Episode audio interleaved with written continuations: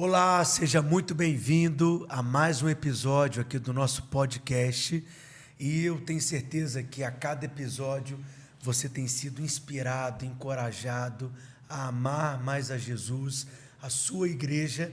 E eu tenho certeza também que hoje não será diferente. E como eu sempre tenho pedido para você também, não deixe de deixar o seu like aí no nosso canal. Quanto mais curtidas tivermos, maior relevância terá o nosso canal e mais pessoas serão alcançadas e, consequentemente, abençoadas. Se inscreva também aqui no nosso canal, acione o sininho para que você possa receber notificações sempre que novos conteúdos forem compartilhados aqui com você.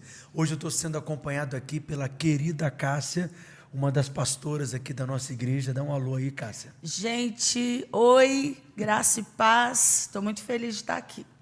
Muito bom. Vamos aprender muito hoje, né, Cássia? Não, com certeza. O que o Senhor tem feito, né, através da igreja, deu oportunidade para a gente de estar aqui hoje para poder conhecer mais, né?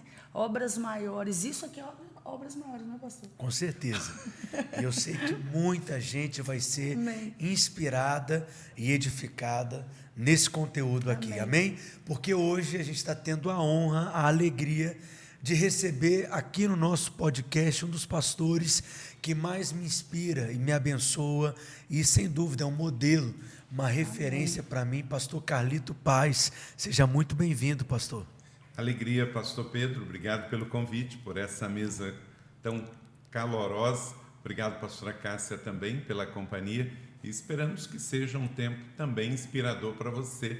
E eu tenho certeza que eu vou sair daqui mais inspirado. Acabei de participar da celebração e, meu Deus, que inspiração. Parabéns Amém. a vocês. Amém. Uma alegria, pastor, recebê-lo aqui. E nós somos uma igreja assim generosa e a gente já quer te dar um presente de cara é, mas não me responsabilizo por ele, tudo bem? Uhum. Foi preparado aqui pela nossa produção. Eu sempre dou esse recado, está aqui do meu lado. Ah, sempre fica escondidinho. Porque é um suspense que o pessoal faz, uhum. mas vamos ver o que, que tem aqui. Vamos ver o que tem. Né? Geralmente tem a ver com o convidado, né? Então vamos lá. Eu já gostei muito do slogan da igreja. Somos sua igreja na tá cidade. Tá bem, é, ser tá igreja bem. e ser cidade gosto demais.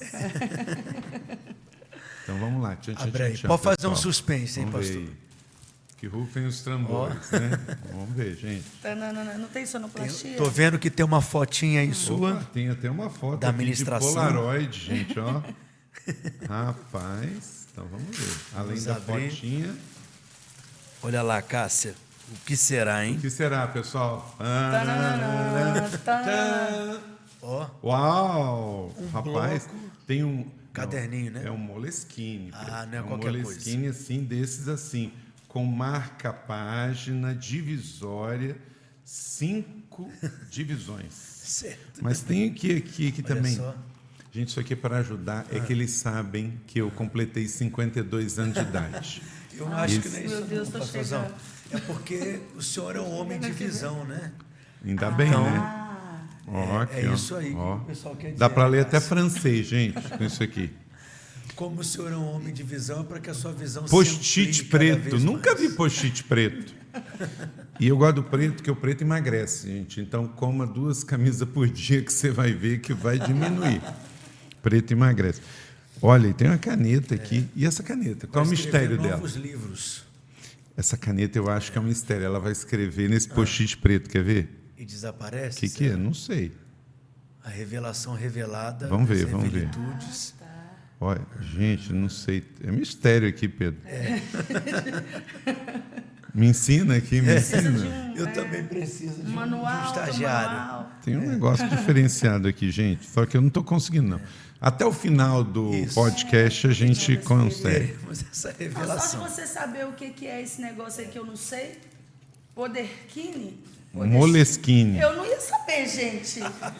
Foi é, convidado É que eu aprendi também, eu ó.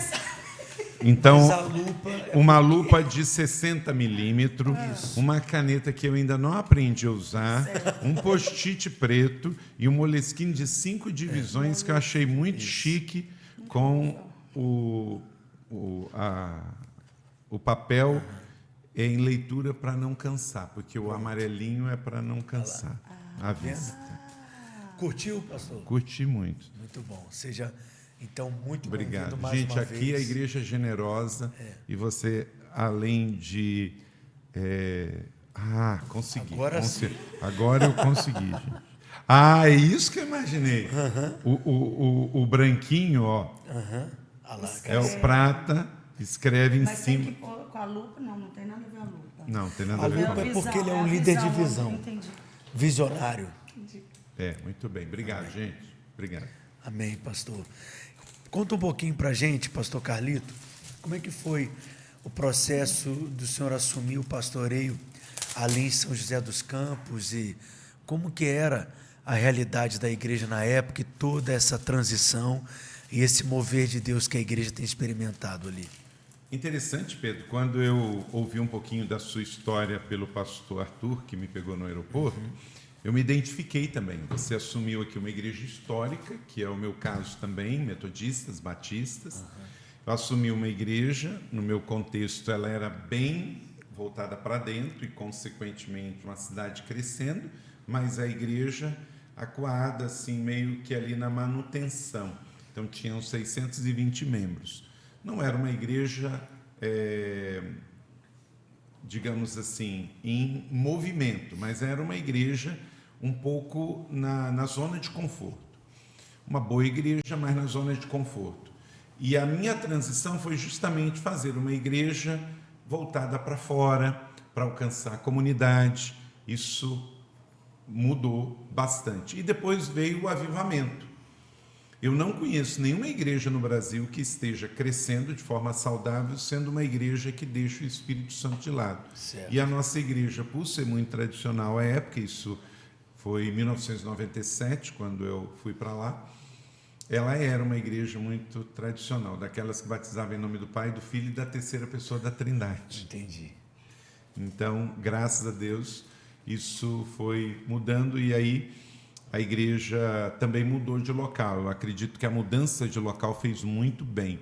Nós não tínhamos condições na época de comprar, mas nós fomos para um lugar alugado onde a igreja pôde expandir-se, porque o templo tradicional da igreja no centro incomodava os vizinhos, não tinha muito estacionamento, e aí nós ah, alugamos uma revenda da Fox na época e ficamos 11 anos neste lugar, até que nós comprássemos o nosso lugar. E quanto tempo se deu essa transição para que a igreja tivesse essa mudança assim de mentalidade, de paradigma? Quando eu fui convidado, eu já pude fazer uma prévia do que Deus tinha me dado de visão de igreja. Então, eu tinha lido o livro Uma Igreja com Propósito, do pastor Rick Warren. Tinha lido... Senhor comentou até que ele, ele faz uma mentoria, né? Ah, durante muitos anos. Ele agora já está um pouco mais parando, mas durante 15 anos a gente andou muito junto. Eu ia lá muito frequentemente, eu representei durante 10 anos o Ministério Propósito no Brasil, publicamos todos os materiais, todos os cursos, todos os treinamentos. Então isso fez com que o nosso campus em São José, muito inspirado no campus em Serobec, é, hoje a gente tem 235 mil metros quadrados. Então, essa pergunta, Pedro, quanto tempo? É difícil dizer numa data. Eu costumo dizer que, desde que eu assumi a igreja, a gente tem é, se movimentado. Então, eu responderia isso que tem 25 anos que nós estamos em processo de mudança. Então, a primeira mudança foi de uma igreja tradicional para uma igreja contemporânea. De uma igreja só com EBD, Escola Bíblica Dominical, para uma igreja com pequenos grupos. De uma igreja de um lugar para uma igreja multisite, com- como vocês têm aqui. De uma igreja tradicional para uma igreja avivada. De uma igreja que não tinha movimentos proféticos para uma igreja que valoriza o profético. Então não tem de uma igreja com um templo para uma igreja com vários lugares, É, um campus. Então tudo isso tem acontecido e continua acontecendo. O Ministério de Juventude que aconteceu e cresceu muito, o Ministério é, da Educação que hoje a igreja é bem envolvida, tem escola, abrimos uma faculdade. Então nós estamos sempre ainda em movimento. Maravilha, né? Amém. E é, eu fiquei pensando, você falou que ficou 11 anos nesse outro lugar, uhum. né? E aí deve ter sido bem desafiador, né? Quando vocês foram passar por esse lugar que a gente viu lá na foto, né? Uhum. Um campus bem grande, com escola, com a faculdade. Como que foi isso? Né? Vocês já estavam, não estavam tão, tão uma igreja tão numerosa ainda, né? Uhum. Mas com certeza foi desafiador, né? Nessa parte assim financeira, né? Como que a igreja chegou junto? Como que foi? É, os desafios aconteceu? financeiros eles são sempre proporcionais, é. não é? Sim. É, sempre, sempre foi muito desafiador. Igreja em movimento, eu costumo dizer, Cássia e Pedro, que se alguém chegar para mim e falar assim hoje, Pastor Calil, Deus tocou no meu coração, estou entregando uma oferta de 30 milhões para a igreja nada muda, porque nós temos sonhos, planos e projetos para mais de 100 é, milhões. Que não, então, não faz diferença. A, a única coisa que vai acontecer é que a fila vai andar mais rápido. Sim. Uhum. Mas que não, não vai mudar o que nós estamos fazendo hoje.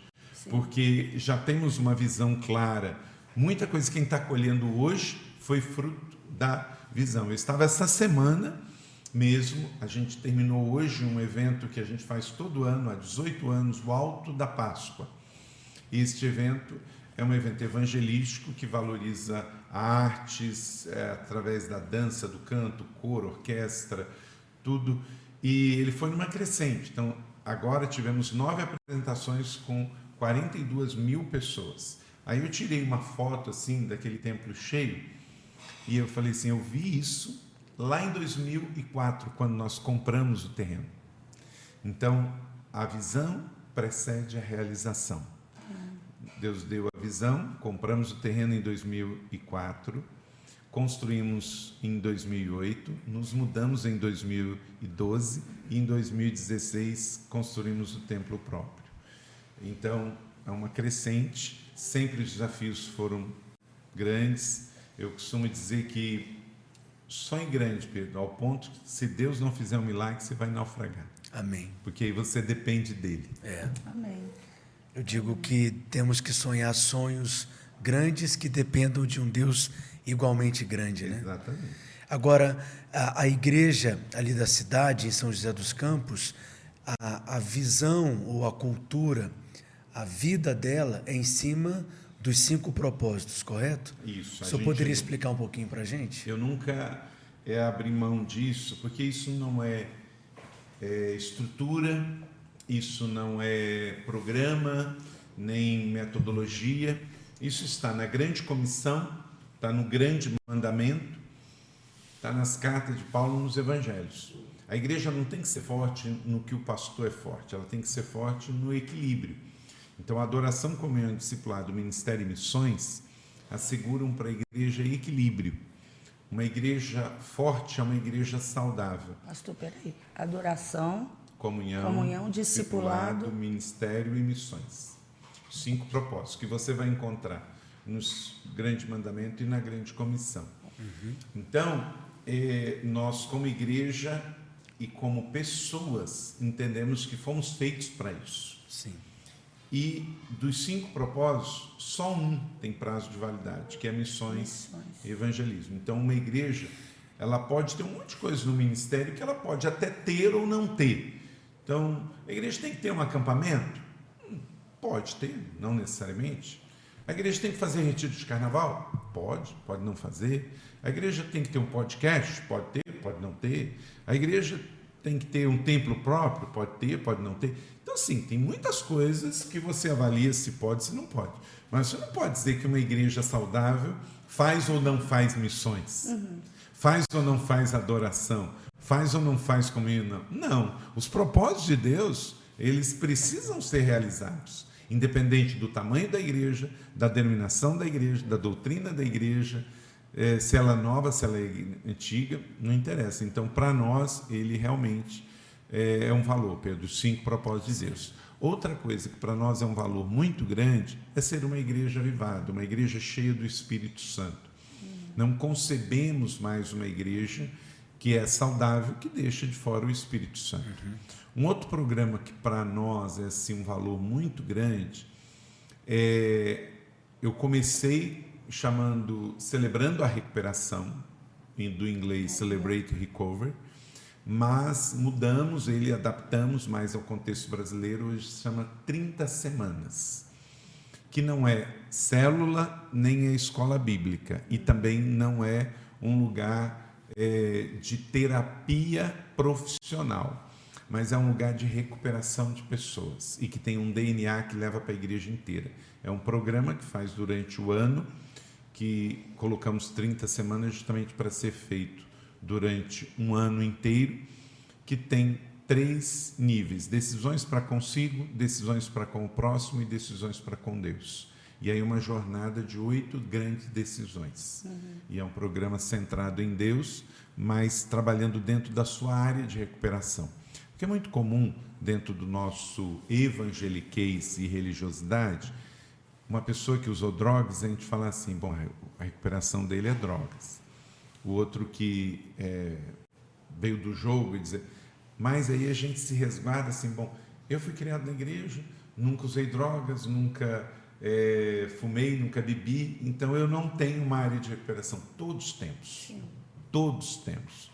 Um é a religiosidade, o outro é a ansiedade, o outro é procrastinação, procrastinação controle. Outro, controle, compulsividades, perfeccionismo. Então, o programa ajuda que eu detecte qual é a minha área de recuperação. Pode ser por consumismo, uhum. pode ser por mentira, pode ser por é, essa questão do, do, controle, perfeccionismo, amar demais. Nós temos um grupo de apoio mulheres que amam demais. Tem gente que se machuca demais porque ama demais. E, e aí a gente pensa assim: até amor, se ele for uma coisa assim que você descontrola e desequilibra em outras áreas também vai ser prejudicial, né? Sim, eu tenho o trabalho com os codependentes também, né? Então, vai entrar aí vai também. entrar codependência, dependência. Uhum. E é aberto para a cidade, não é só para a igreja local. É fantástico, vocês precisam conhecer aqui na igreja. É impressionante, é uma grande ferramenta de evangelismo também. Uhum. Porque você já percebeu, quando você vê um filme nos Estados Unidos, o grupo de apoio é a coisa mais comum que se tem? Sim. É impressionante. Por quê? Isso nasceu na igreja evangélica. O AA nasceu na igreja evangélica. São princípios bíblicos, né? Exato. acho que é um casal até. É, que é... Só que quando veio para o Brasil, ele não veio para a igreja evangélica. Ele foi para um fundinho de Rotary, um fundinho de Lions, é. fundinho de igreja católica. católica. Não veio para a igreja evangélica. Aí, uma vez, um americano chamado John Baker, ele tinha passado no AA e ele compartilhou com o pastor Rick Warren. Pastor Rick, isso aqui é maravilhoso, só não tem Bíblia. Aí o Rick Warren pegou, pegou por divina inspiração as bem-aventuranças de Jesus e colocou o AA dentro das bem-aventuranças. Daí fez um programa centrado em Cristo, maravilhoso, e que tem começo e fim. E quem passa pelo ciclo depois pode se tornar um facilitador. Um facilitador. E Quem... tem muitas conversões também. Muita, é, né? batismo, muita. Porque é... a gente, inclusive, faz questão, embora que funciona dentro da igreja, de não parecer culto. Entendi. Mas assim, por exemplo, tem algum. É, algum encaminhamento dos pequenos grupos ou as pessoas chegam convidadas? Chega de tudo De todo jeito, mas não tem assim, ah, primeiro você vai passar pelo por, chama, como celebrando a recuperação que você chama? A gente chama agora 30 semanas. 30 semanas. Primeiro você passa pelo 30 semanas, não, é, é paralelo ao pequeno grupo, né? É, é paralelo ao pequeno grupo e a gente tem o início do ciclo sempre depois do carnaval. Então a gente divulga bastante. Ah, ó, vai tá. começar Entendi. o ciclo 2022, Entendi. vai começar, vai começar. Aí os grupos se atenam, embora que a pessoa pode, como ele é cíclico, 30, Pode entrar a qualquer momento. A qualquer momento. O ideal é que ele pegue no começo. Mas se ele fica sabendo lá pelo estudo 10, aí ele entra e ano que vem ele faz os outros 10. No período de um ano. Período de um ano. Quem desejar conhecer mais tem alguma tem, tem forma? Tem no site 30semanas.com.br e também nas mídias sociais 30 Semanas da Igreja da Cidade ou 30 Semanas Brasil, porque hoje a gente já tem mais de 200 igrejas no Brasil que usam 30 semanas. É maravilhoso. Agora, quem deseja se aprofundar mais, para conhecer os cinco propósitos, tem o livro Uma, uma Igreja vida com... com propósito e uma igreja com E propósito tem do também o pastor Rick livro Warren. Uma Igreja Brasileira com E eu Propósito. escrevi né? Uma Igreja Brasileira com Propósito. Todos os três pela Editora Vida. Uhum. Então, a Editora Vida, Uma Vida com Propósito, Uma Igreja com Propósito, do Rick Warren. E o meu, Uma Igreja Brasileira com Propósito, que já é uma adaptação. O Rick Warren, ele infelizmente é uma coisa que ele não entendeu de Deus de fazer, mas eu oro ainda para ele fazer. Quem sabe agora ele está para se aposentar e deixar a igreja local, que seria é, fazer uma versão atualizada de uma igreja com propósito. Porque eu que acompanho Saddleback vejo que muita coisa já mudou. E aí o livro ele continua sendo um livro de 95. De 95 para 2022, nós temos aí é, Já teve um F5 aí. é, já teve um F5 grande que são quase 30 anos, né? Sim. Então eu espero que um dia ele atualize, Amém. porque o Rick Warren é um homem brilhante. Tudo que você puder ler de Rick Warren ou ouvir dele, é, nunca dá viagem perdida. O senhor falou muito de uma igreja saudável. E ele tem uma frase, eu acredito que é dele, que a pergunta certa não é o que fazer para uma igreja crescer, mas o que está impedindo Isso. o crescimento Aham. da igreja, né? Se a igreja for saudável, naturalmente ela vai crescer, correto? O que, que o senhor considera assim como as marcas ou características de uma igreja saudável? Eu sei que o senhor escreveu o livro, eu li Igrejas que Prevalecem, né? Quais são as marcas que o senhor considera? Então, esse livro ele foi justamente fruto disso, Pedro. Uma vez eu lendo um artigo do Bill Hybels, ele estava fazendo uma reflexão em cima de um estudo de um jornalista norte-americano americano chamado Paul Wilkes. Ele pesquisou, Cássia, mil igrejas católicas e mil igrejas evangélicas. E ele chegou a um DNA comum das igrejas saudáveis, tanto católicas quanto evangélicas, ao redor do mundo. Eu li isso e fui examinar a luz do que ele estava fazendo também em São José. E eu percebi que havia essa sinergia. Então, são princípios como assim, um corpo. Quando chega um socorrista e vê um corpo no chão, a primeira coisa que ele faz, ele vai sentir os sinais vitais. Não é? Sim. Se tem vida, é um tipo de ação. Se não tem, é outro. Então, ou você chama o rabecão ou chama a ambulância, né? Depende dos sinais vitais. Então, Sim. A igreja de Jesus, Pedro, também é assim. Tem igreja que você tem que chamar a ambulância e tem outra também. que tem que chamar o rabecão. É fechar e, e recomeçar, né? Sim. É, esses dias até, fazendo um parênteses aqui, quando eu fui pastor em Juí, no Rio Grande do Sul. E Juí eu conheci, um abraço aí se ela está assistindo, a pastora Margarida, pastora metodista lá do Rio Grande do Sul. E a gente, eu era de Juí, tinha a igreja batista, a igreja metodista, e a gente eh, se encontrava muito pelos cultos ecumênicos que a gente fazia. Mas era- eu tinha a tristeza que eu ia a Cruz Alta e tinha uma igreja metodista na praça principal de Cruz Alta, no Rio Grande do Sul, fechada. E eu falei assim: olha só o que está acontecendo. O que a gente viu no Oriente Médio, de igrejas históricas fechadas, foi para a Europa e igrejas históricas fecharam. Para os Estados Unidos, uma vez andando em Massachusetts, é, num- numa, numa, numa via, eu contei cinco igrejas históricas fechadas. E aí, quando eu vi igrejas evangélicas no sul do Brasil fechadas, falei assim: a gente não aprendeu com a história. O que aconteceu no Oriente Médio, na Europa e na América do Norte está chegando no Brasil, que é você confundir o movimento com o monumento. Então, uma igreja saudável. Aí, a minha alegria foi porque, uma vez eu contando sobre isso, aí um pastor metodista disse que essa igreja foi reaberta. E eu fiquei bem feliz de saber que a igreja metodista de Cruz Alta eh, abriu. É, porque nós também estamos com esse processo. O GKPN, liderado pelo Dr. Elias Dantas, está com um movimento agora, porque muito se falou sobre plantação de igrejas Sim. mas nós também precisamos revitalizar igrejas na Europa, nos Estados Unidos e no Brasil. A minha convenção mesmo, a Convenção Batista Brasileira, tem 7.500 igrejas. 3.500 têm menos de 100 membros.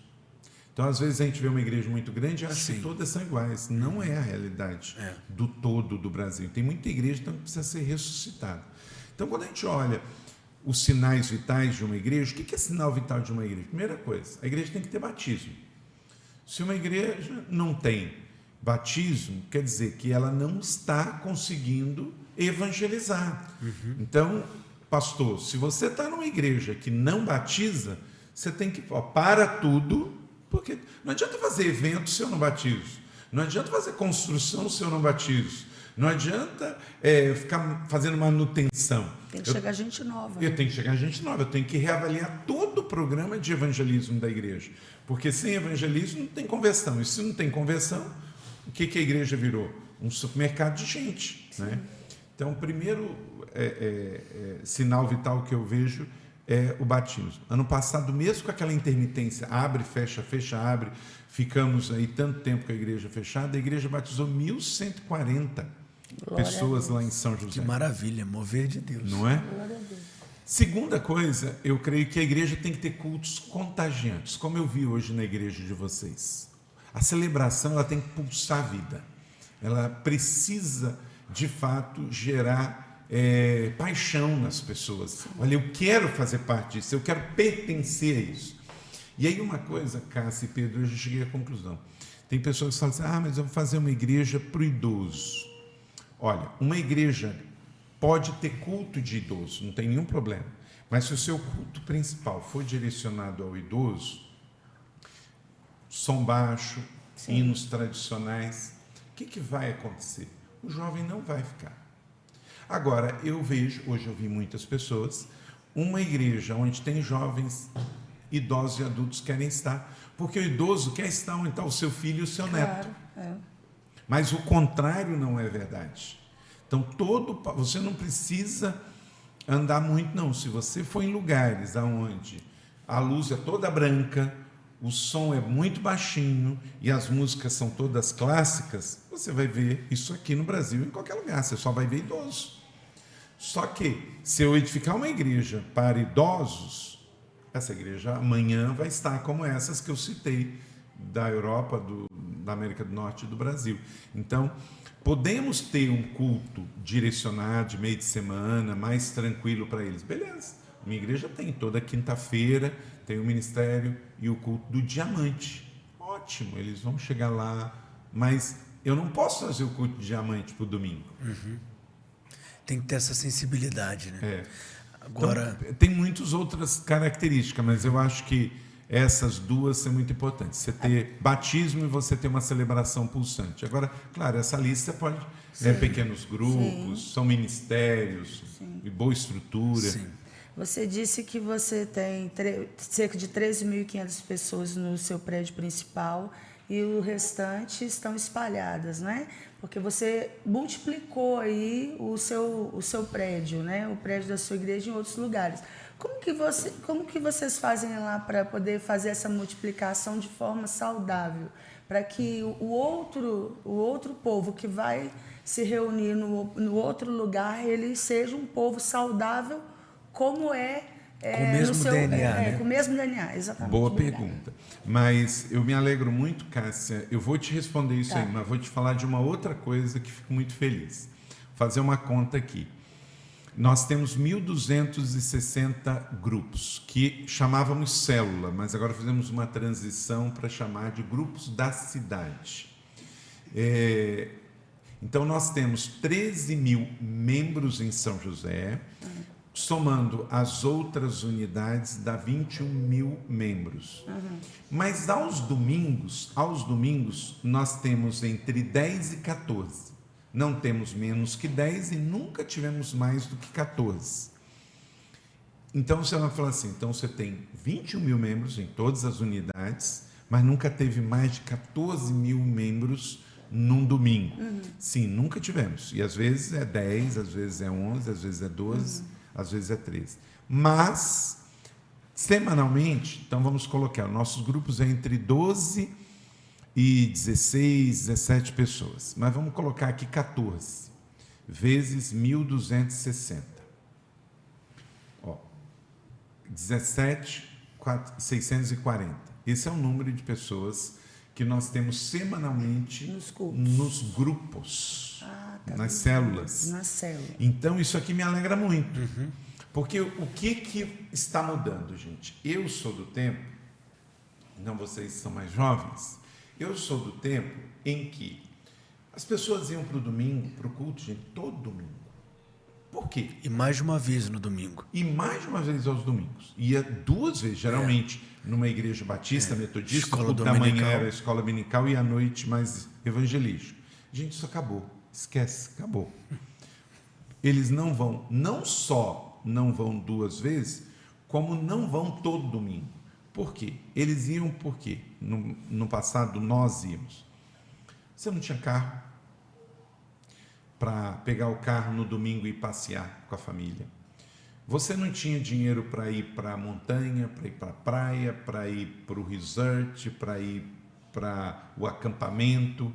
Então, programa de domingo era ir na igreja, era ir para o culto.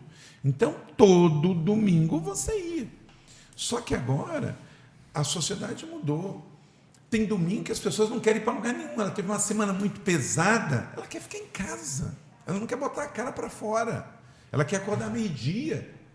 O Rick Warren diz que tem dia que até nove da manhã ele não acredita em Deus. Né? Então, às vezes a gente está assim, gente. É, então, nós temos que. Não adianta você lutar contra isso. Você, se você quer ser uma igreja relevante, você tem que saber disso. Agora, por que, que no grupo a gente tem mais? Você está fazendo essa conta aí do pessoal que estava no, no, culto de celebração e no seu pequeno grupo? Não, isso aqui eu estou falando Só de grupo. Só pequeno Só grupo. pequeno grupo. E por quê? O que, que eu estou dizendo aqui? Que eu tenho mais gente no pequeno grupo durante a semana do que na celebração. Que na celebração. Entendi. Tá. Por quê? No grupo você vai toda semana. Sim. É. O grupo é meio é de semana. Fácil, é. O grupo, se eu não for, eu sou notado. É, é mais próximo da casa. É mais próximo da minha casa. Não tem problema de estacionamento, trânsito. Exatamente. E já no, no culto é. é, bem diferente. Eu quero descansar um final de semana, eu quero viajar. Então hoje nós vamos ter as pessoas indo a cada 15 dias e alguns Sim. uma vez por mês. Agora, eu falo que quando você transiciona a igreja, com os pequenos grupos, por exemplo, você tem que convencer as pessoas do culto a irem para o pequeno grupo. Quando a transição pega e a reunião do pequeno grupo se torna supridora, aí você tem que fazer o contrário, né? Uhum. Convencer as, pequenas, as pessoas do pequeno grupo a irem para a reunião de celebração. E para isso eu tenho uma sugestão. Ok. Não cantar no pequeno grupo. Uhum porque ele precisa ver que tem coisas que não são feitas no pequeno grupo. Então, algumas coisas que não fazemos, não cantar, não recolher oferta, não ter ceia, não ter batismo, porque aí ele percebe que o grupo é uma asa do avião. Mas tem outra. Mas tem a outra asa. Entendi. Então, a celebração é na congregação com uhum. todos juntos. Lá nós cantamos. Sim. O dízimo é dado lá a ceia dada lá, o batismo é feito em comunhão. Uhum. Então, isso faz com que você tenha as duas coisas. Agora, na sua experiência, tem alguma média saudável para uma igreja do número de pessoas que estão no pequeno grupo e que estão no culto de celebração? Eu não diria que tem uma média, mas uhum. eu estou querendo melhorar essa frequência semanal, porque uhum. se nós temos 17, eu espero que a gente possa pelo menos ter aí estabilizar nesses 14 que eu não tenho é, isso hoje. Entendi. Mas eu, tô e... eu vou cobrar minha pergunta. Por favor. Uhum. Ah, tá. É. Repete para mim. É, também, Porque... também já perdi. Não, porque é importante. Uhum. Porque assim, a gente, por exemplo, tem irmãos que é, vêm de longe para poder, tem, é, poder é, congregar aqui e tem várias vários pequenos grupos na região deles. E às vezes eles falam assim: ah, por que, que a gente não abre né, um, um, um campus aqui? Por que, que a gente não tem culto de celebração aqui também? Posso te ajudar, Cássia? Por favor. É, por exemplo, existe algum critério? Isso. Quando que um novo campus nasce? Uhum. De maneira que seja preciso saudável. De você mesmo. Eu preciso de você. É porque eu, eu tenho uma cabeça mais. Não, é. E, e para que mantenha o DNA, não é isso, Cássia? Isso mesmo, exatamente. Algumas coisas. As, a, a mensagem é a mesma. Eu preparo o esboço. Então, nós não temos culto com vídeo. Todos os cultos em todos os lugares são Tem pregações. Embora que nos Estados Unidos é muito comum essa questão do vídeo, a gente não faz. Mas não abrimos mão que seja a mesma mensagem. Claro que cada Sim. pregador tem a sua graça, a sua unção, ele vai botar o seu estilo, a sua ilustração, mas a pessoa pode ir em qualquer campus, que a pregação é uma só. Sim. A ordem do louvor também, é as mesmas músicas. Então, por exemplo, a música que nós cantamos aqui, Glorioso Dia. Se eu for em qualquer igreja, Vai cantar vai cantar a mesma música. Ok? Isso aqui a gente está tentando estabelecer aqui, do repertório também. É, a gente A palavra já é a mesma. É, então, é, o repertório também para nós é o mesmo. Os horários dos cultos, o tempo, tudo a gente procura fazer o mais parecido possível, A pessoa tem a mesma experiência. a mesma experiência. Aí vai variar o tamanho do lugar, mas a gente também gosta de fazer com que ele lembre um ou outro quando a gente entra naquele ambiente. Aí tem uma coisa: quando está numa cidade, numa mesma cidade, nós não chamamos de uma outra igreja, é um, um outro campus. Então, por exemplo, São Paulo, nós temos dois campos, mas é uma igreja só. A gente só muda de igreja se mudar de cidade. Então, São José, os três campos que tem lá é a igreja de São José. Mas já foi para Jacareí e Taubaté, já é outra igreja. E essas igrejas, nós temos um princípio, que é dar uma autonomia é, assim limitada. Porque se for para ter uma autonomia total, aí vira uma outra igreja, só pertence à mesma denominação. E nós escolhemos ser uma igreja em muitos lugares. É uma igreja local só em muitos lugares, porque a gente acredita que esse poder da sinergia é importante, de uma igreja família. Quando um filho sai de casa, ele não deixa de ser da família. Então, nossas igrejas, elas continuam sendo nossas igrejas. Não é esse o único jeito de plantar igreja, mas a gente optou por esse jeito, porque os batistas, quando você dá autonomia, você corta o vínculo, não tem jeito. Ok. Pessoal, esse podcast aqui é uma aula. Você tem que assistir Não, com, eu vou assistir depois. com um caderno de anotações e parando, anotando, escrevendo, porque assim, eu estou aprendendo muito e estou sendo muito enriquecido. É, tem uma frase, eu não vou saber exatamente dizer quem, de quem é a frase, não lembro agora. É um princípio, na verdade, do vaso apropriado. É, Para cada tipo de fluido, tem um tipo de recipiente adequado. Né? Não se coloca Coca-Cola em tanque de combustível, por exemplo. Então, se você deseja é, receber determinada unção, determinada graça, primeiro você tem que se tornar o vaso apropriado para recebê-la. Eu quero dizer que tem pastores que desejam pastorear uma grande igreja e uma igreja saudável, mas o ministério dele também tem que ser revitalizado. Ele tem que se preparar para isso.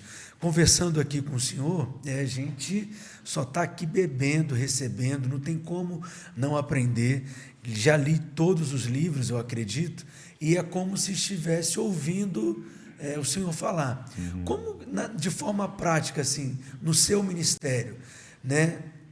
Continua aprendendo? Tem algo assim é, que o senhor faz constantemente? É, poderia dizer algo nesse sentido? É, a gente tem que praticar redundância criativa, né? Dizer a mesma coisa de forma diferente, porque ninguém pega tudo na primeira vez, não é? E uma igreja crescente, saudável, ela vai ter sempre gente nova chegando. Então a cultura precisa ser ensinada porque usando a sua ilustração do vaso, a, um- a visão vaza também, não é? Tem rachaduras e ela acaba vazando. Então tem que ter sempre uma classe de integração para que as pessoas novas venham e recebam. Nós falamos aqui sobre propósito, você tem que ensinar isso, sobre a importância do grupo, sobre a importância da celebração. Por que fazemos o que fazemos? Como fazemos o que fazemos? Tudo isso tem que ser ensinado para quem chegou, seja convertido ou que veio de outra igreja evangélica, não é? Sim. E aquela questão assim, toda igreja é única. Então, não tem que ter todo tipo de igreja para alcançar todo tipo de pessoas. Então, a sua igreja tem a sua cultura, tem o seu ethos, então vamos ensinar sobre isso e cultivar essa cultura para que a igreja não à medida em que venham pessoas de outros lugares, cada um traga a sua visão. Eu costumo dizer para os pastores, quando a gente faz conferência, eu falei assim: olha, só os tolos não aprendem com os bem-sucedidos e uns com os outros. Mas eu tenho que ter bem claro o que, que eu vou aprender numa conferência. Numa conferência, seja aqui em Belo Horizonte, nos Estados Unidos ou no Brasil, lá na minha igreja, aqui na Metodista, eu vou aprender estratégias, eu vou aprender princípios, valores, eu vou aprender o que deu certo, o que deu errado, eu vou aprender sobre um ministério, eu vou aprender sobre uma metodologia, beleza? Uhum. Vou me inspirar com um lugar, tem uma estrutura, tem um ministério de crianças, tem um ministério de jovens, tem um ministério de adoração, eu vou me inspirar. Mas eu não posso ir numa conferência buscar uma visão. Visão é pessoal e intransferível. Uhum. E uma igreja sem visão é uma igreja perdida. Uhum. Então, os pastores e líderes, se eles estão é, patinando, para tudo, não adianta ir em conferência. Você tem que pegar a sua Bíblia, pegar um papel e uma caneta e fazer um retiro espiritual na montanha, na praia ou no teu quarto. Vá e peça a Deus uma visão para o seu ministério. Porque cada igreja é única, cada ministério é único. Então, tem pastor que está indo para a conferência buscar uma visão. É frustração, porque a visão do outro pode não servir na sua e provavelmente não vai servir. Sim. Pode ser que ela fique maior, menor. É como uma armadura de Saul para pequeno Davi.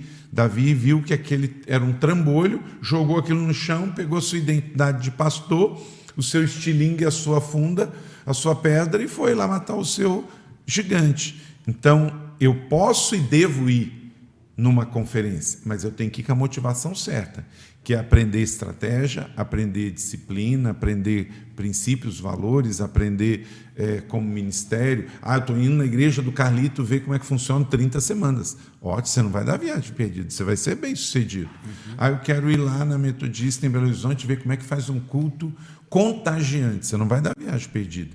Agora, eu vou lá buscar a visão do Pedro para a igreja. Uhum. Vai dar ruim. Vai ser frustrante, porque Deus quer dar uma visão para cada pastor, para cada igreja, porque cada povo é único, cada cidade é única, cada bairro é único. Então, isso é um princípio que, se o pastor ignorar e for naquele afã, ah, minha igreja tem que crescer, tem que crescer. Hoje eu vejo um movimento muito grande. Eu te, escrevi um artigo, foi publicado pelo Gospel Prime e rodou bastante nas mídias sociais, que a diferença entre você plantar uma igreja e abrir um CNPJ. Uhum. São coisas bem distintas. Sim. Tem muita gente achando que plantar uma igreja é alugar um salão, pintar de preto, botar umas luzinhas e chamar de church. É. Pedro, Cássia, essa é a parte mais fácil. É.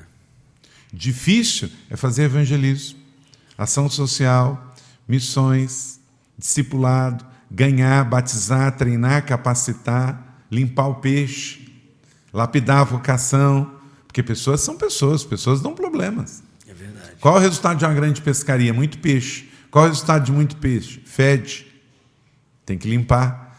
Então, é mais fácil. Aí tem muita gente que fala assim: levanta o dedo, vou plantar uma igreja. Onde? Onde tem muita gente. Belo Horizonte. Então, vamos fazer o seguinte: vamos para Belo Horizonte. Evento de uma semana, quinta, sexta, sábado, domingo. Banda boa, preletor bom, venham todo mundo. Depois da semana, a gente passa a régua, o que sobrar a gente começa a igreja. Aí a gente vai, abre um CNPJ e começa. Via de regra, você começa uma igreja sem uma visão. Você começa uma igreja com gente de outra igreja. Isso é pecado? Não digo que é pecado, mas não é saudável. Não é o melhor. Pedro Cássia, todas as nossas 20 igrejas que temos foram plantadas começando com igrejas que você faz evangelismo, evangeliza, ganha pessoas, encontra o homem da paz, começa uma célula e vai, multiplica e vai, e vai até que vira uma igreja. Então, demora mais, mas é mais saudável. Muito bom. E é, vocês têm uma ferramenta que eu creio que é muito útil né, para os pastores, que é a rede Inspire. Né? Uhum. Como que ela acontece na prática? É, e tem muita igreja metodista que faz parte, uhum. porque é, não é uma denominação. Cada um tem a sua. Eu já tenho uma e não quero duas. né? Uma já é suficiente. Né? Então eu digo, fica com a sua. Cada um com seus problemas. Sim. Né? Então, é, eu diria, Pedro, numa mão que a gente faz como rede uma mão que a gente não faz, Cássio. O que, que a gente não faz? Nada denominacional, nada teológico, nada doutrinário, nada jurídico, nada financeiro. Isso não é a praia da Rede Inspire. Se você quer isso, nós não vamos oferecer para você. O que, que nós fazemos? Recursos ministeriais, currículo de criança, de jovens, de terceira idade.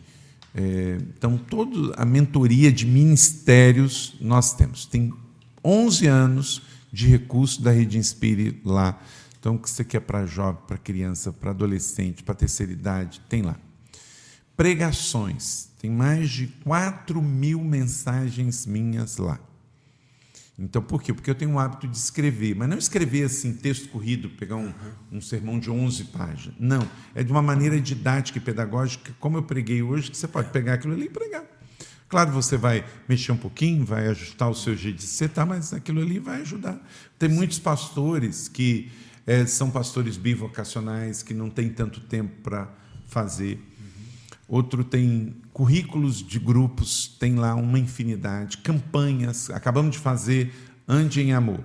Então você vai ter lá esboço em Word, em PowerPoint, arte, é, testemunhos, mensagens, para você pegar e montar a sua mensagem. Aí, para isso, é cobertura de oração, é, mentoria. Toda semana tem mentorias Aí a igreja se filia, ela faz uma assinatura de, de uma agência de recursos, que basicamente é isso que a rede inspira. Pode ter outras coisas, mas basicamente é isso. Não são nossas igrejas, é o controle zero, não quero controle nenhum. Por quê? Eu só quero que você seja o que Deus te chamou para ser. Uhum. E o que nós temos de recurso está aí na mesa para que você possa escolher e usar. Até as artes, elas já sobem para os arquivos da rede Inspire sem nenhum logo, para justamente você pegar, botar o seu logo e usar.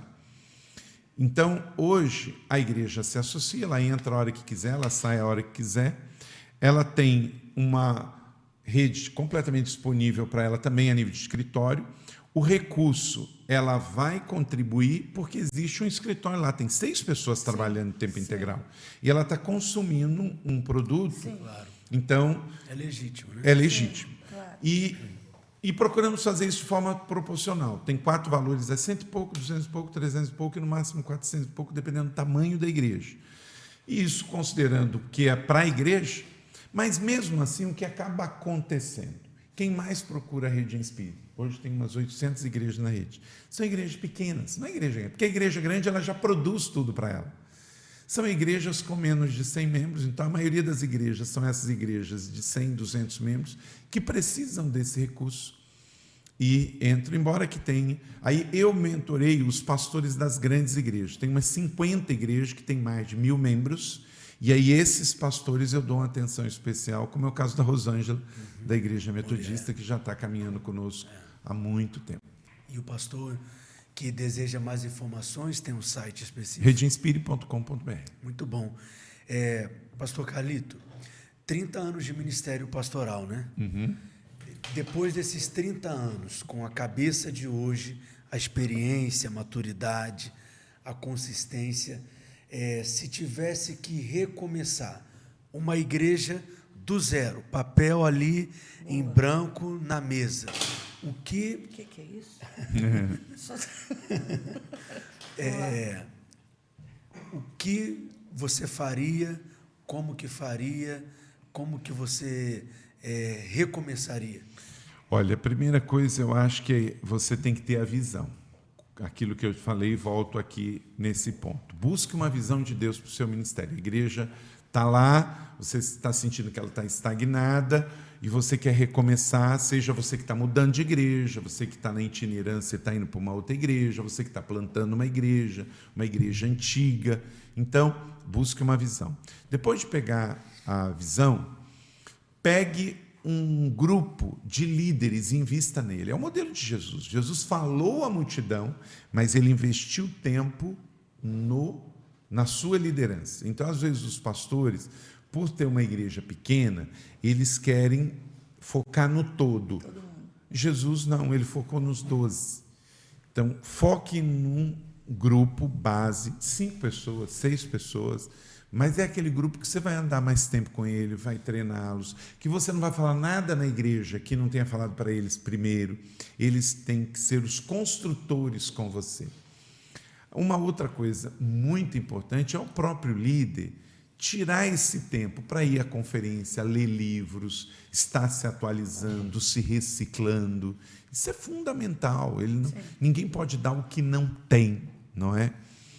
E acredito que quanto menos estrutura, Pedro, se a igreja for pequena, ajuda. Tem igreja que tem muito departamento, ela é pesada, é burocrática. Então, o menos é mais, é mais minimalismo. Então, por exemplo, a igreja é pequena, por que você vai fazer um culto longo? Né? Porque basicamente vai ser ali só o louvor e a pregação. Então pode ser mais curto. Gaste mais tempo nos momentos informais do que em cultos que não tem muitos recursos, não é? E isso eh, vai ajudar muito as pessoas. Como que foi a experiência de vocês nesse período da pandemia? É, mudou muita coisa? Vocês tiveram que adaptar algo, é, fazer diferente? Olha, tem algumas pessoas que assim: ah, igrejas fecharam. Sim, teve igreja que fechou. Como alguns casamentos também se desfizeram, algumas famílias se desestruturaram. Mas, Cássia e Pedro, eu não acredito que circunstâncias nos definem. Eu acredito que circunstâncias nos revelam. Então, a igreja que fechou, ela já estava doente antes da pandemia. Porque a nossa, e acho que a de vocês também, cresceu em meio à pandemia, mesmo que paralisou os cultos presenciais. Mas a igreja continuou nos grupos de Zoom, continuou nos cultos digitais, continuou nas visitas, Sim. nas calçadas, nos eventos. Então a igreja prevaleceu. Financeiramente, o povo entendeu que dizimar não é questão de cobrança, mas é de fidelidade. Então a igreja diminuiu a despesa e a captação foi a mesma, o recurso entrou. Então a maioria das igrejas que eu conheço saudáveis, elas tiveram até um superávit e fizeram um caixa, porque na pandemia a gente gastou menos. Né? Por exemplo, a igreja da cidade, tem gente que criticou a igreja, "Ah, a igreja quer abrir para poder arrecadar. No nosso caso, pelo contrário. Se eu ficasse com a igreja no digital, tinha economizado mais. Nossa igreja, para ir do digital para o presencial de um mês para o outro, é mais de 200 mil reais, porque é insumos, material de limpeza, água, energia, é, mais funcionário, tudo isso. Então, é uma injustiça dizer que uma igreja voltou porque queria. Não, porque a gente precisa. As pessoas estavam ficando doentes Sim. de só ficar em casa e não ter os cultos presenciais. Vocês já estavam no digital antes da pandemia? Só com cultos transmitidos, mas mesmo assim sem o devido investimento. Hoje, como é que é?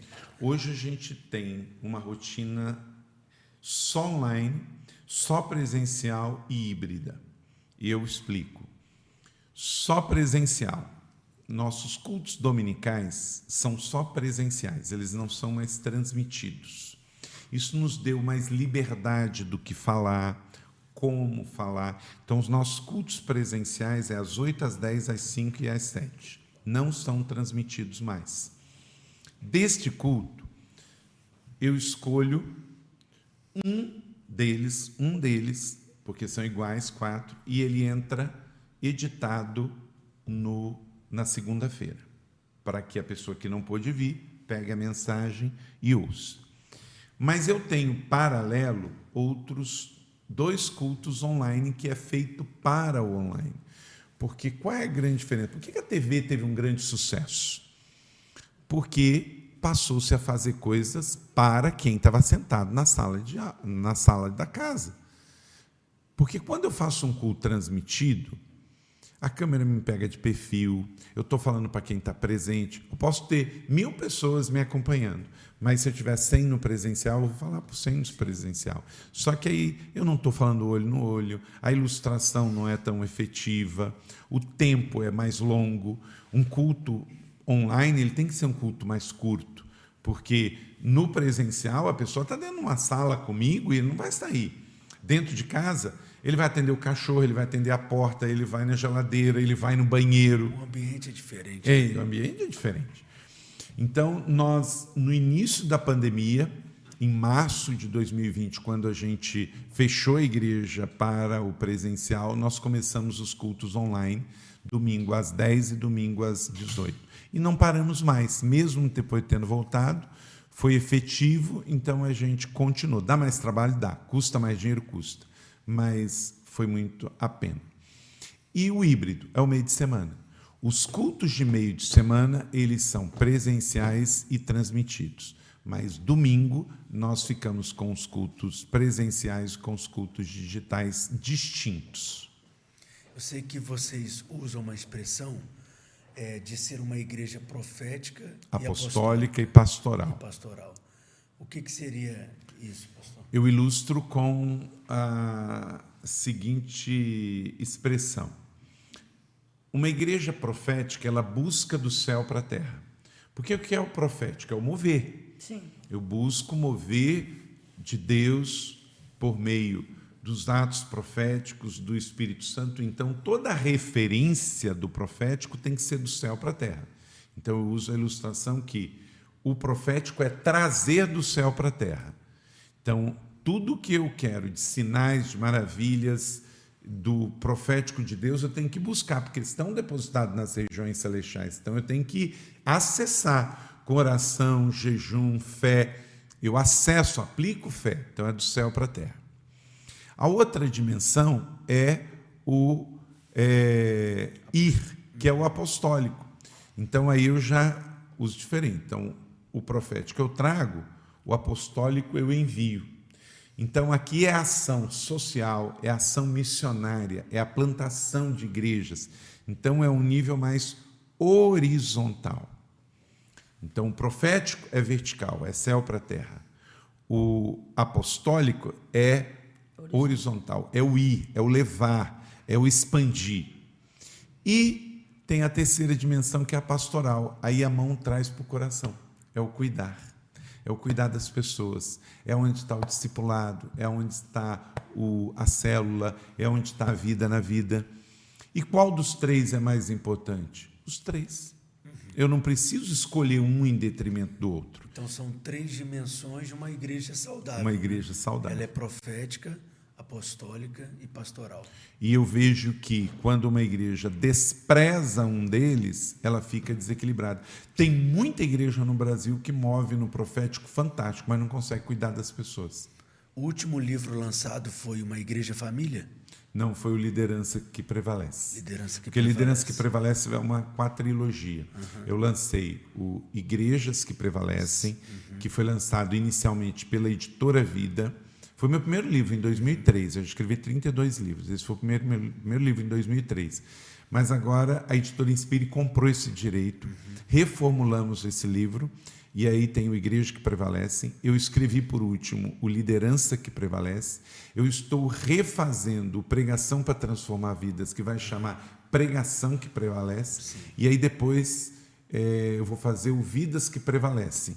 Então eu vou ter Igreja liderança, é, pregação. pregação e vidas. Sim. E aí eles vão fazer parte de um combo uhum. que vai vir uma caixa bonita e quatro Legal. livros. Eu já li os três primeiros e só livraço.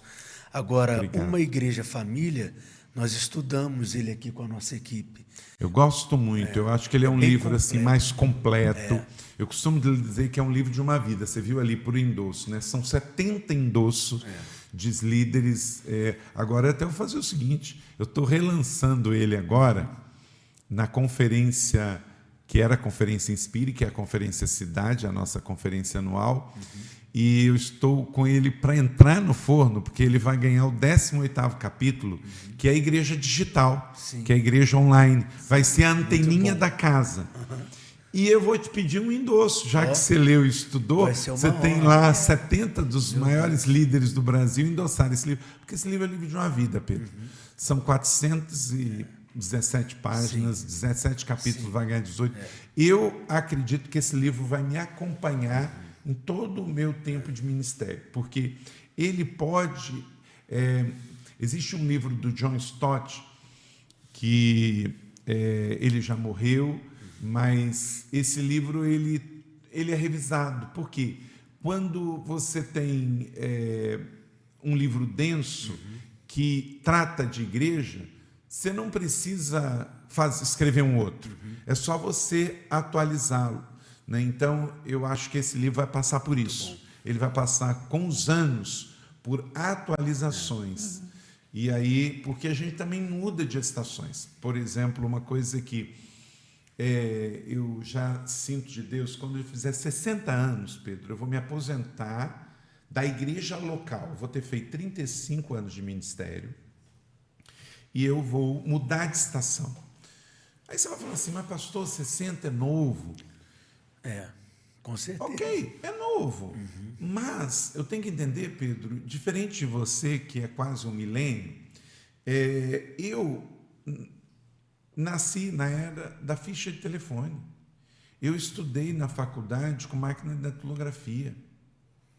É, então, por mais que eu seja lúcido, eu tenha interesse, eu estudo, eu leio, quando eu fizer 60 anos, você tem um gap de comunicação, de estilo, de linguagem, que não é me aposentar para morrer, mas é ser lúcido o suficiente para não me apegar ao poder e saber a hora em que eu devo sair do palco e ir para o backstage.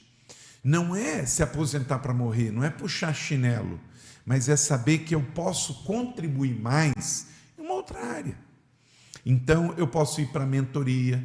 Por exemplo, hoje, eu tenho 800 igrejas na Rede Inspire. Eu gostaria de dar uma mentoria mais a esses pastores, mas eu não posso, porque eu sou pastor de igreja local.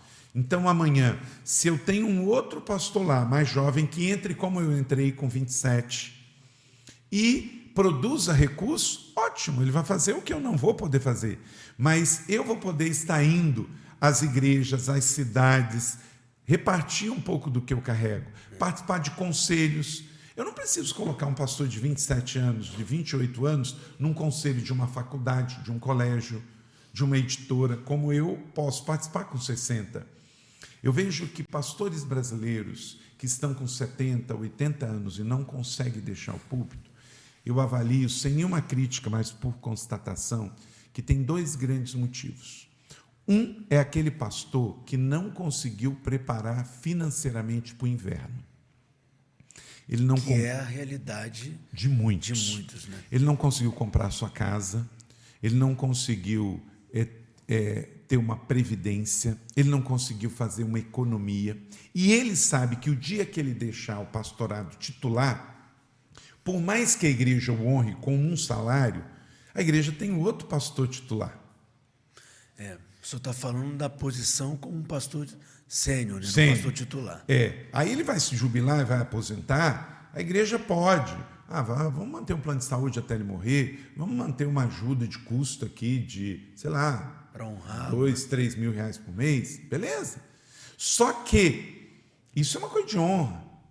Ele sabe que se ele for viver por 80, 90 anos, isso aí pode não atender as necessidades dele.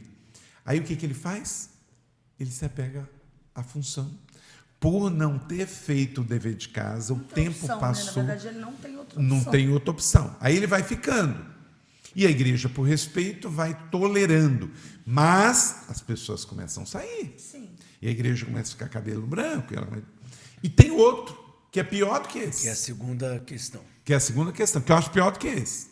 Ele tem casa própria, ele tem carro, ele tem aposentadoria, ele tem casa de campo, ele tem casa de praia, mas ele se apegou ao poder. O problema não é salário, é ao poder. Ele quer continuar dando a última palavra, ele quer continuar pregando todo domingo, ele quer liderar a reunião, ele quer dar o nome, ele quer ser o presidente.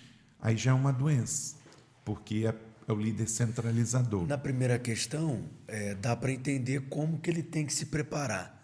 Mas e nessa segunda, nesse processo de transição? Porque a gente sabe também que é uma dificuldade em muitas igrejas, né? Numa igreja denominacional, às vezes ele nem tem muita opção de permanecer, né? Porque a própria denominação faz faz com que ele, é, né? É, isso acontece. Eu digo para que seja saudável é, para ele. Na também. metodista, na presbiteriana, é. na anglicana, na congregacional, isso é mas nas igrejas uhum. independentes e batistas, uhum. que têm autonomia da igreja local, isso não acontece. É. Então eu oro por lucidez. Para é que os pastores estejam lúcidos. Então, eu espero, em nome de Jesus, que eu e você, Pedro, a gente não venha passar por isso.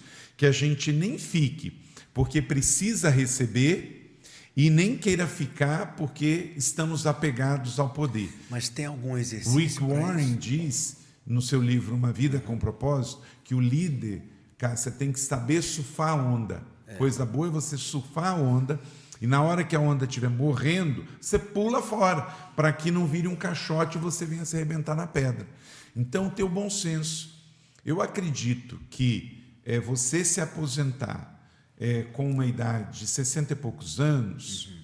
é saudável, porque você ainda tem saúde para uma nova estação. Uhum e você pode fazer a transição na igreja para não adoecer a si e a igreja e levantar uma próxima geração. E aí entra uma outra questão que é: vou passar para o meu filho, para o meu genro. Eu costumo dizer o seguinte: igreja não é monarquia eclesiástica, que tem que passar para gente da família. Agora, também não pode levar para o outro extremo não pode ser porque é filho. Também não pode ser. Um exemplo que eu dou hoje a nível de Brasil é pastor Pascoal Piragini e o seu filho Michel Piragini na PIB de Curitiba. Hoje, nós que estamos aqui de fora, se falar assim, ó, não vai ser o Michel, ninguém vai entender. Porque ele é um líder natural e espiritual. E tem um reconhecimento. Tem um reconhecimento da igreja. Então eu digo, quando, as, quando eu falo isso de que vou me apresentar aos 60, eu tenho. A primeira coisa que alguém pergunta é, é que você está preparando. É, quem? eu disse que hoje ainda não, porque eu tô, acabei de fazer 52, então eu tenho oito anos. Então eu acredito que eu tenho que mostrar quem é essa pessoa quando estiver faltando três, dois anos. Sim porque se você mostrar muito antes, é ruim porque a igreja fica dividida. É.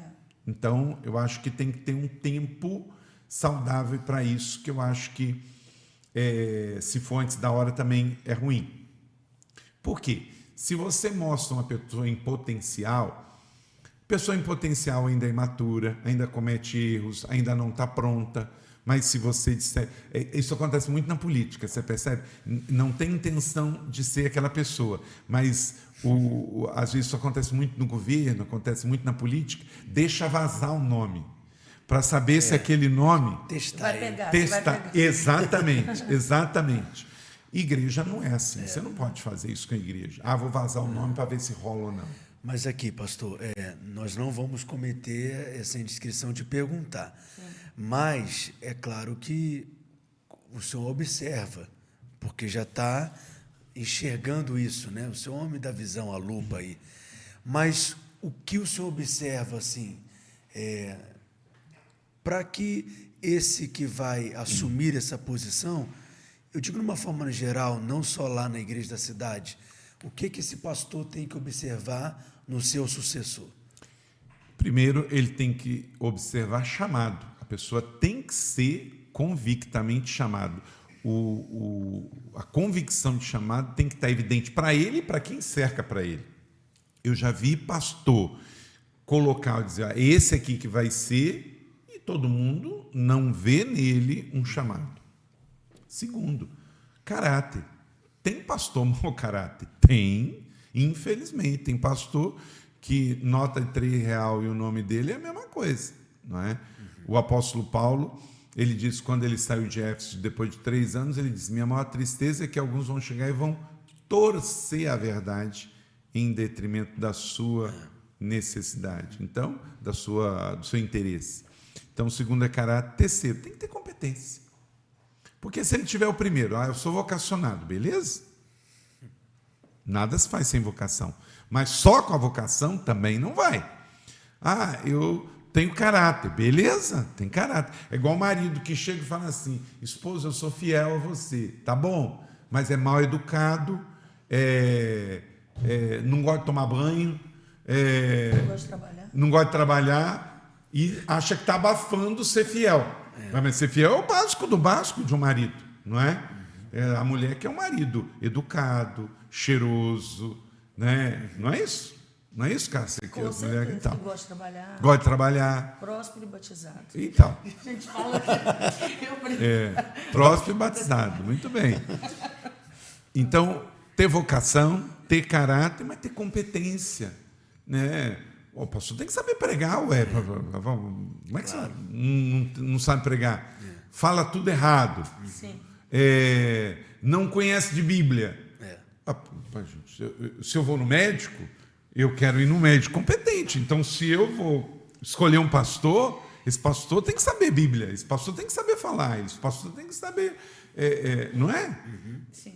E outras coisas. Essas são as três básicas, não, não dá para abrir mão. Mas é importante também falar o inglês. Isso hoje é necessário para o seu ministério maior. Então, você tem que procurar alguma pessoa nesse perfil, porque é uma igreja global.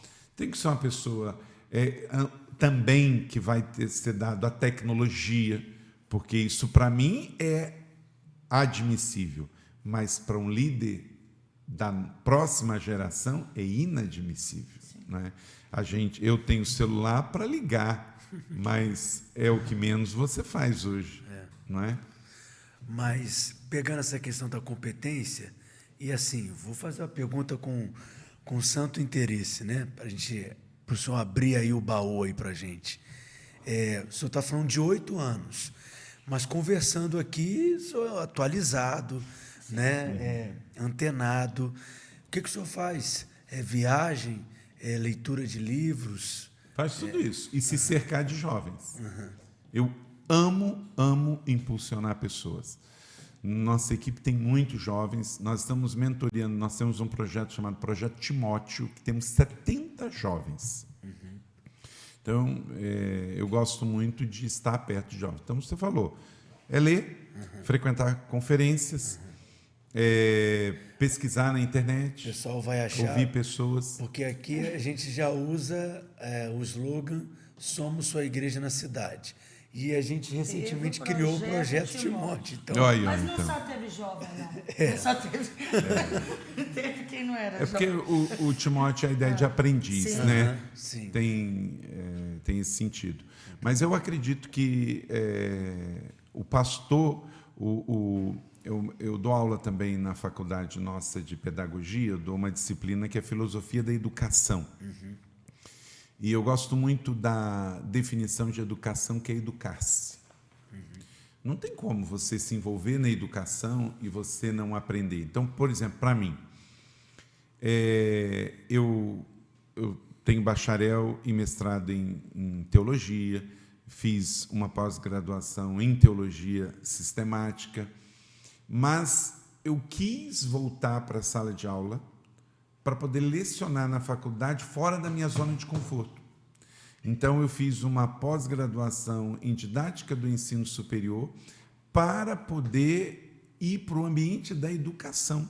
E, para mim, preparar uma aula de filosofia da educação é sair da zona de conforto. Por quê? Aí eu saio do teólogo para o educador.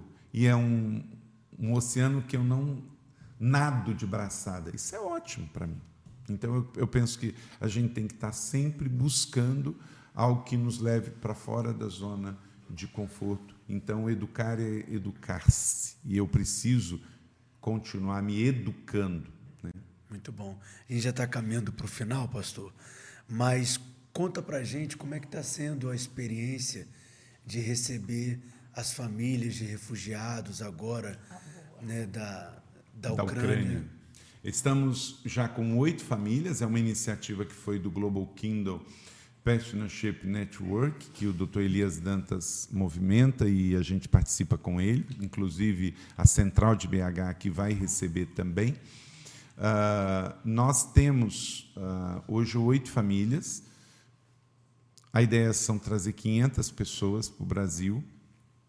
É, a situação da guerra na Ucrânia é bem atípica, porque quando você tem imigrante da Venezuela, do Haiti, da Síria, até mesmo do Afeganistão, ele vem com a família. Ele pode sair com a família. Então vem o pai, a mãe, o filho. Na Ucrânia, não. Você está recebendo refugiados que o pai ficou lá. E é tão complicado. Por exemplo, nós estamos com oito famílias. Aí, um dia lá, na primeira semana, uma das mães está com dois filhos, um de 13 e um de 15, recebe a notícia: o marido está lá lutando na guerra. E ela tinha um filho de 18, que o filho foi retirado do ônibus caça e teve que ficar. Depois de duas semanas no Brasil, recebe a notícia de que o filho morreu na guerra. A Leila, minha esposa, que é pastora e é psicóloga, teve que sair da igreja, passar no hotel, eles ainda estavam no hotel ainda, para dizer para ela que o filho morreu na guerra. Pense. Então tem todo esse é. contexto bem diferente. Então, nós recebemos famílias que, por exemplo, nós não podemos colocar eles para trabalhar, porque é a mãe cuidando de filhos. Das oito famílias, só um casal que é a, o homem e a mulher, porque eles têm 65 anos. Então, aí o governo deixou sair. Do contrário, não. Então, é uma situação atípica. Então, além de receber, além de dar a casa, nós vamos ter que dar um salário mínimo, pelo menos, é, para cada família, para eles terem é, alguma coisa. Aí depois, a ideia é de que fiquemos um ano. Depois de um ano, nós vamos saber quem quer voltar, aí nós vamos pagar as passagens, ele vai voltar e vamos reconstruir a casa lá. E quem não quiser, a gente vai ajudar a fixar-se aqui. Então, Oito famílias, dá mais ou menos quantas pessoas? Dá uns 40. Agora, nenhum deles fala nem inglês. Esse é um desafio. É, é na base do tradutor do Google. Uhum. Nós ainda temos uma pessoa, porque nós temos uma menina que fez medicina na Rússia e todos eles falam ucranianos falam russo. Uhum. Porque há uma variante no ucraniano, mas basicamente é russo. Então dá para entender Entendi. bem. É a única menina que é tradutora nossa lá. Ela fez medicina na Rússia, então aí ela traduz para nós. Mas é muito difícil, porque não entende nada. Já viu a expressão? Está falando russo? É, é, é verdade. É. E agora, eles são super esforçados, são super agradecidos, não perdem nada são na igreja. Cristãos? Todos são cristãos. É, todos os, todos os são cristãos. Os que vieram conosco nesses primeiros grupos, não quer dizer que todos vão ser. Dos 500. Mas é, esses primeiros são todos evangélicos. Ok. É, concluindo então, pastor, esse, esse episódio, a gente sempre termina com três perguntas, tudo bem? Opa, manda. É, a primeira delas é um livro, um livro que marcou sua vida, que foi um divisor de águas assim no seu ministério. Pode ser uma leitura recente também, hum. pode ser mais de um, mas que o senhor pode recomendar. Ah, boa pergunta que você fez, porque são tantos. Então eu vou pegar um de cada, então. Uhum. Vou indicar três. Sim. Tá? Vou pegar um clássico então, que para mim foi um livro assim que é, trouxe uma grande divisão de águas, que para mim foi muito bom ter lido. Eu não, não, não vou dizer que ele é um clássico para os outros, mas para mim foi. Uhum. O livro do Bill Hybels, Liderança Corajosa. Esse livro é muito, muito bom. Se você vai estudar ele com equipe, ele foi para mim, em matéria de liderança, o que uma vida com propósito foi para o coração e o que igreja propósito foi para o ministério. Então, esse livro ainda tem pela editora Vida, Bill Hybels, Liderança Corajosa. Foi fundamental para mim.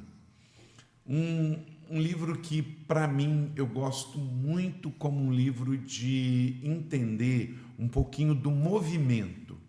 É uma força em movimento do Hervé McManus. Já um livro mais antigo, mas um livro que vale muito a pena a leitura.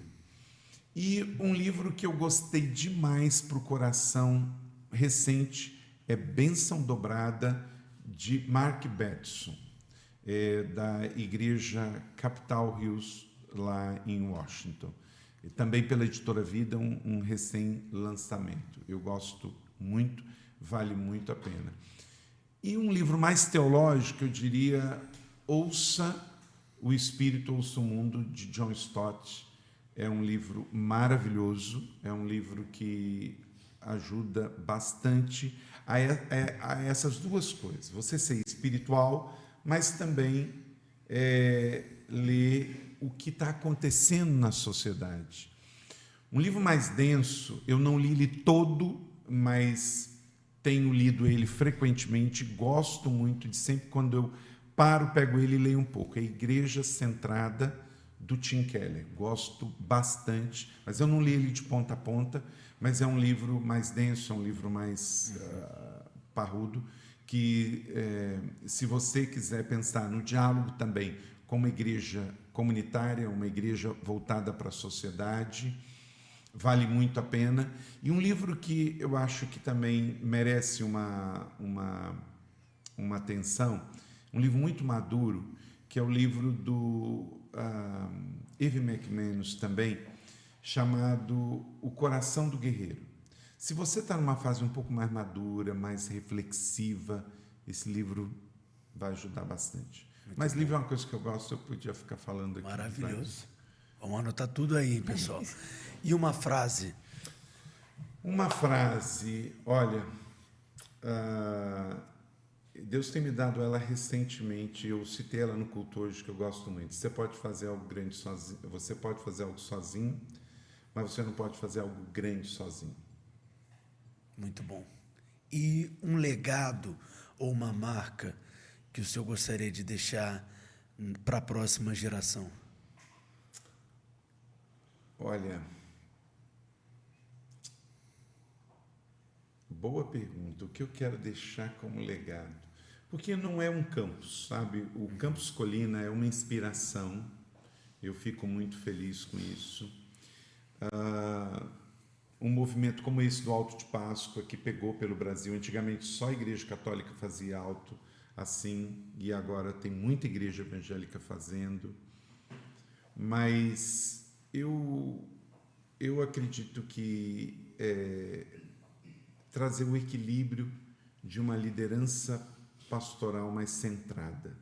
Eu tenho bastante preocupação, Pedro, e Cássia com os extremos, sabe? Eu acho que eles são perigosos. Existe um livro é, pela editora Ilan chamado A Margem. É, me fugiu o nome do autor agora, mas o, o título do livro é A Margem. E esse livro o autor trabalha de margens que a gente tem que ter. Nós temos que ter margem emocional, margem financeira, margem é, ética, vocês já viram que é muito comum pastores mais influentes ficar respondendo perguntas no, no, no Instagram? E vocês observam que a maioria das perguntas é fruto de pessoas que andam no limite. Uhum. Pastor, é, crente pode, mulher pode usar fio dental ou não? Pastor, gente, crente pode beber cerveja? Pastor, crente pode ir na balada? Pastor, é tudo na margem. A grande pergunta é: por que você está preocupado com isso? É porque você está querendo viver no limite. Se eu coloco esta garrafa d'água aqui, eu estou tranquilo, porque se ela cair, ela cai aqui. Agora, se eu boto essa garrafa aqui, qual o problema? Ela pode, pode cair, para lá. lá. E quando eu faço esse tipo de pergunta, Pedro, eu estou na margem. O que me leva a fazer a pergunta? Pastor, um casal crente pode ir no motel, mas é com a sua esposa. Esse tipo de pergunta, ele está me levando a viver na margem. E aí, como eu, um dos meus 30 semanas é sobre não ter pavio ou ter pavio curto, eu tenho pouca paciência com esse tipo de coisa. Então, eu não abro essas caixinhas de pergunta.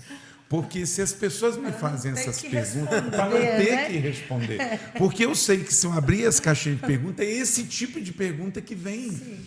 Mas eu fico assim pensando, eu só não fico escandalizado porque eu não me escandalizo com os meus próprios pecados, né? então eu não posso escandalizar com os pecados dos outros. Mas eu fico muito sem paciência, sabe? Com isso. Por que, que nós estamos ainda num nível tão beabá, tão básico? A gente tem um evangelho tão fácil de se ler, Sim. a gente tem recursos extraordinários na literatura, nos blogs, nos streams tanta coisa linda que a gente não tinha. Porém, a gente vê uma série como essa, The Chosen, que coisa maravilhosa, não é? Isso tudo não tinha no nosso tempo, né? Passado. Então, aí vem crente perguntando se ele pode ou não pode usar fio dental, se ele pode ou não pode beber cerveja, se ele pode ou não pode ir no, no happy hour. É muito viver na margem, é viver na profundidade do pires. Aí a grande questão é aonde nós estamos vivendo entre os cultos, sabe, Pedro?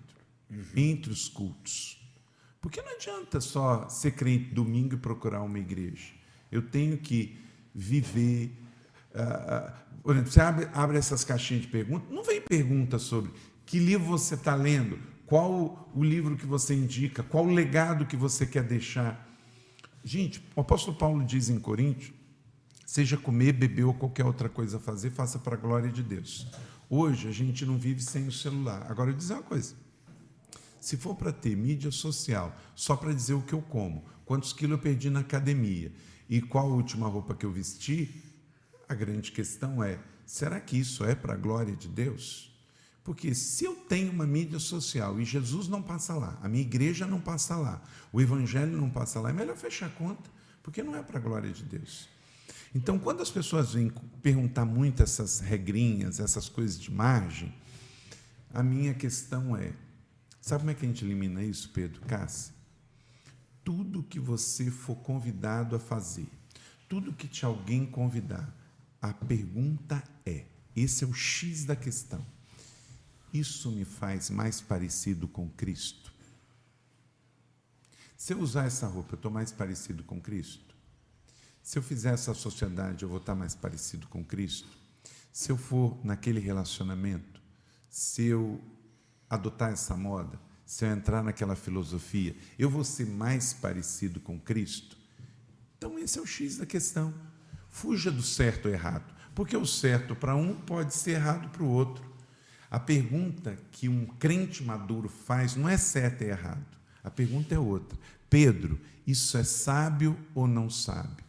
Cássia, isto é sábio ou não sábio? Se você fugir do certo e errado e for para o sábio ou não sábio, você entra em que Paulo diz em Filipenses: tudo que é honesto, tudo que é puro, tudo que é de boa fama, tudo que há algum louvor nisso, pensai. Se a gente entra nesse next level, o nível do nosso crescimento espiritual, da nossa ética, entra numa outra dimensão. E eu espero que essa próxima geração saia desse básico e a gente entre numa next class, né? porque precisamos, porque de fato o evangelho está num nível que às vezes a gente vê pelos influentes muito baixo. Vamos procurar é, buscar o aprofundar, aí Deus vai dar um enlarguecer. Não adianta pensar em grandeza se as perguntas são só da pequenez. É, menos pastores também que estão animados de respondê-las, né? Porque é, é você está dizendo que você nem abre para por um acaso não ter uma pergunta dessa, mas o que a gente vê muitas vezes é os pastores perdendo tempo com isso, né? Porque solta lá na caixinha também. É porque às vezes isso atrai seguidores, né? Aí entra a questão Mas da popularidade, a motivação. Essa. Exatamente. Não é expressar Cristo. Né? Mas, cara, você tem pastor que compra seguidor de internet. E hoje você não pode, não precisa comprar só seguidor, você pode comprar like. Você pode comprar curtida.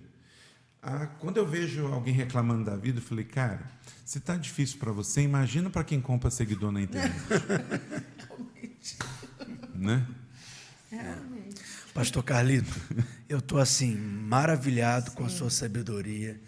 é, constrangido com a sua simplicidade. Eu aprendi muito. Obrigado. muito também. obrigado pela sua generosidade, por esse tempo aqui com a gente. Foi muito bom, muito produtivo. Obrigado pelo convite. Maravilhoso. E assim, é, Deus tem te dado cada vez mais e vai continuar dando né, em todas as áreas na sua vida, no seu ministério, porque é, você não tem assim nenhuma restrição em compartilhar.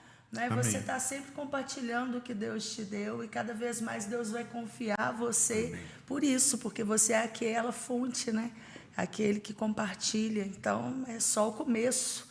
Né? Ainda é só o começo. E você me fez lembrar um negócio que eu, eu acho que por isso que eu faço o contrário. Uma vez eu estava numa sala de aula lá no Seminário do Sul, no Rio de Janeiro, e um professor tinha terminado de pregar um sermão brilhante, Cássia, brilhante, maravilhoso. E aí acabou o culto, um aluno pediu as notas. E o professor virou e falou assim: Eu vou te dar o pulo do gato, vai trabalhar, rapaz. Esse aqui é meu. Eu achei aquilo tão feio. E aquela atitude daquele professor para aquele aluno, eu presenciando, no meu coração, eu falei: Eu nunca quero ter essa atitude. Então, tudo que, todo lugar que eu prego, as pessoas falam, pode pegar? Pode ali, pegar o esboço em Word, em PowerPoint, pega, dá uma melhorada e prega, mas faz melhor do que eu. A Rede Inspira é isso. Toda a minha vida de ministério e dos pastores que trabalham conosco estão lá. É só você pegar, adaptar e usar. Então, tem muita gente que é, tem esse negócio, né, desse apego não, nós queremos de fato que você cresça. Muito bom. Muito obrigado mais uma vez. Pessoal, eu sei que certamente você aprendeu demais, como eu te recomendei. Assiste várias vezes, anota absorva tudo e compartilhe com outras pessoas. E coloque aí nos comentários o que mais te tocou, marcou, o que foi fresco para você, o que te abençoou. E é claro, se você não curtiu ainda, dê o seu like aí para nos ajudar a fortalecer aqui o canal, ok? Obrigado, Cássio, pela companhia também. Eu que tenho que agradecer né, pela oportunidade de estar aqui com vocês. E assim, foi maravilhoso para mim. Por mim, eu ficaria aqui até horas e horas e horas a fio. Muito bom. É, muito bom. Obrigado, viu, pastor? É isso. Juntos. Fiquem Valeu. na paz. Até o próximo episódio. Amém. Deixa eu pegar.